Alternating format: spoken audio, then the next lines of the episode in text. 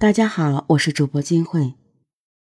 浙江舟山发生了这样一起案子，警方凌晨两点左右赶到现场的时候，女孩已经被折磨的没有人样了，脸上都是血，脸部比较肿，眼眶青紫肿胀，球结膜大量出血，嘴和鼻子都被打歪了，脖子上有表皮剥脱和皮下血肿。手背上有多处擦伤，头发上有很多细碎的砖头碎末，左额头上有一个两厘米的创口。女孩哭着告诉警方，她叫王丽丽，当天晚上下夜班的时候，她被人强暴了。等女孩情绪稍微平复后，开始讲述案发过程。她是晚上九点多下班往家赶，等走到公墓位置时。由于山坡比较陡，就在他全力蹬自行车时，他看到有一个人蹲在路边吸烟。他还来不及反应，那个黑影腾的一下就向他扑了过来。王丽丽刚喊了声救命，嘴就被堵住了。那个人把王丽丽拖进公墓，然后把她的衣服拔了，用她的外套蒙住她的眼睛。然后不知道从地上抓起什么重物，像疯了一样猛打王丽丽头部。王丽丽哭着央求，然后就昏厥了过去。王丽丽醒来之后，她被控制着，已无力反抗。等施暴者离开后，不知过了多久，她似乎感觉到一个人走了过来。她开始想向这个人求助，不料却被来人捂住了嘴。并对王丽丽说道：“你要听话，这个人是贵州的，是亡命之徒，我帮你去摆平，不然你有可能会没命的。你让我搞你一次。”此时的王丽丽已失去了抵抗能力。原来来的人和之前施暴的人是一伙的，王丽丽彻底绝望了，她有了死的念头。这个人把王丽丽带到了一个相对偏僻的公墓旁，再次把小女孩强奸了。直到第二天凌晨一点多，王丽丽被这两个人折磨了将近四个小时。当施暴者逃离现场以后，王丽丽几乎没有生存下去的勇气了。不过，犹豫了十多分钟，她还是拨通了幺幺零的电话。赶到现场的侦查员姚波。也有个十几岁的孩子，看到十九岁的王丽丽身心被摧残成这样，他愤怒到了极点。他立即派人把王丽丽送往医院。为了避免她再受到伤害，姚波指派了一名女民警照顾王丽丽，并了解情况。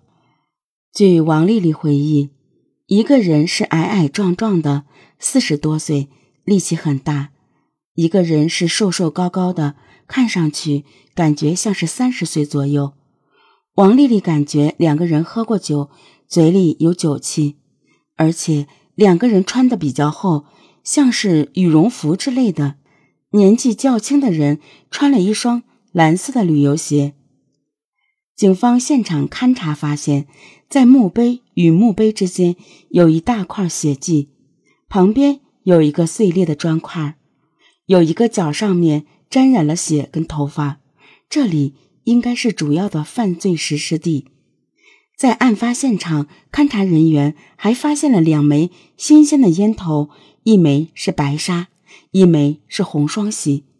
这两种烟都比较便宜，说明嫌疑人生活水平不高。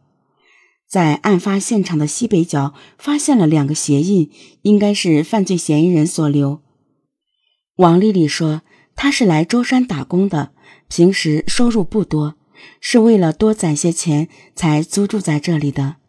出事那天也是为了工厂春节前能赶出一单货才加的夜班，没想到竟然遇到了这样的事情。”就在警方不知道从何下手的时候，王丽丽突然想起来，犯罪嫌疑人好像是开着摩托车离开的，因为。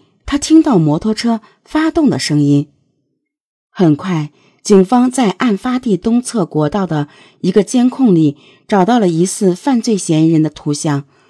案发那天凌晨一点十四分左右，有一辆两轮的车子从隧道里面开出来，模模糊糊的看到车上好像是坐着两个人。王丽丽还回忆起，嫌疑人说了句 “Yes or No”。最后，姚波他们有了对两个犯罪嫌疑人的大致刻画：一个是矮胖四十岁左右，后一个是瘦高三十岁左右。穿深色棉质保暖衣，蓝色旅游鞋。作案之前，两个人都喝过酒，抽红双喜和白沙普通香烟。他们都有说英文 “yes no” 的习惯。逃离现场骑的是一辆深色平板摩托车。根据刻画的嫌疑人特征，警方在案发现场附近排查出两对有重大嫌疑的对象。第一对是案发现场公墓的承建人石匠王大雷和香烛店老板张丁。王大雷是浙江温岭人，四十多岁，身材矮胖。虽然已经结婚，但妻子并不在身边，只有他一个人在舟山。他的工作地点就在案发的墓地内，给这里的坟墓立碑刻字。警方认为，相对正常人来说。夜间的公墓是阴森可怕的，只有对于做公墓的人来说，他是不会怕的。开香烛店的贵州人张丁与石匠王大雷关系密切。张丁三十几岁，身高一米七多一点，瘦瘦的，比较符合另一名嫌疑人的特征。更让警方怀疑的是，案发的第二天，石匠王大雷没有和任何人打招呼。就莫名其妙的消失了，但是贵州人张丁没有走，还有妻儿在身边。案发那晚，张丁确实和王大雷在王大雷的出租房里喝酒，时间表较吻合。姚波推断，事情会不会是这样的？正在喝酒的王大雷突然想到墓地还有一些工具没拿回来，就跟张丁说去墓地拿工具，结果。在墓地遇到回家路上的小女孩，借着酒劲儿，王大雷就强奸了小女孩。而在出租屋等待的张丁见王大雷总不回来，就骑上摩托车去墓地找王大雷。于是他也随着强奸了小女孩，怕事情暴露，就恐吓那个小女孩说贵州人是亡命之徒。王大雷和张丁很像嫌疑人的刻画像。而且也有作案时间，但是姚波见到张丁之后，又觉得不像。张丁平时喜欢穿皮鞋，没有旅游鞋，而且他抽的烟是中华，平时喜欢穿西装。王大雷的邻居也反映，王大雷只喝酒不抽烟。